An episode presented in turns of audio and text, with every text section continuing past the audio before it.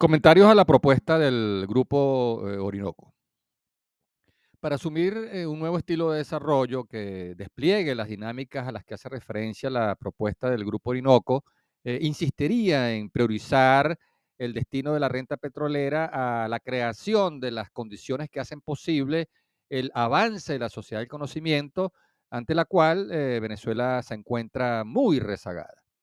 la tercera revolución industrial, eh, con las computadoras conectadas a través de Internet, eh, abrió las autopistas de la información eh, por las que comenzó a transitar la sociedad digital con un creciente uso de instrumentos y equipos electrónicos que no han dejado de sustituir los procesos hidráulicos y mecánicos propios de la primera y segunda revolución industrial. Así se ha pasado de la maquinización a la automatización de los procesos de producción, eh, distribución y comercialización de los bienes y servicios esenciales para la vida humana. Parte, la cuarta revolución industrial tiene como fuerza motriz eh, la inteligencia artificial, eh, los vehículos autónomos, el Internet de las cosas, la robótica, las nuevas tecnologías de materiales, eh, los incesantes avances de la nanotecnología, la biomedicina y la biotecnología. Esa constelación de avances científicos y tecnológicos ha roto barreras y ha abierto posibilidades eh, que parecía imposible de alcanzar para países pobres en recursos naturales.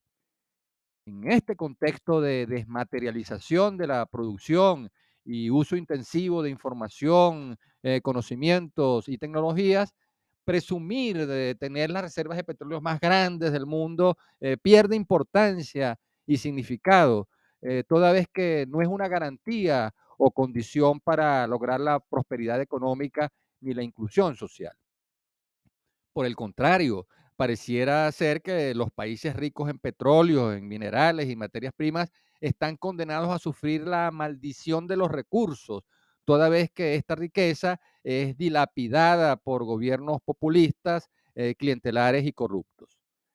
Esta nueva economía del conocimiento eh, se construye a través de una estrategia basada en el desarrollo del capital humano, en la ampliación y fortalecimiento del sistema educativo en todos los niveles, en la creación de una creciente planta física bien dotada para la investigación científica y la innovación tecnológica, en el desarrollo de sistemas y redes de información, en el financiamiento de emprendimientos eh, innovadores.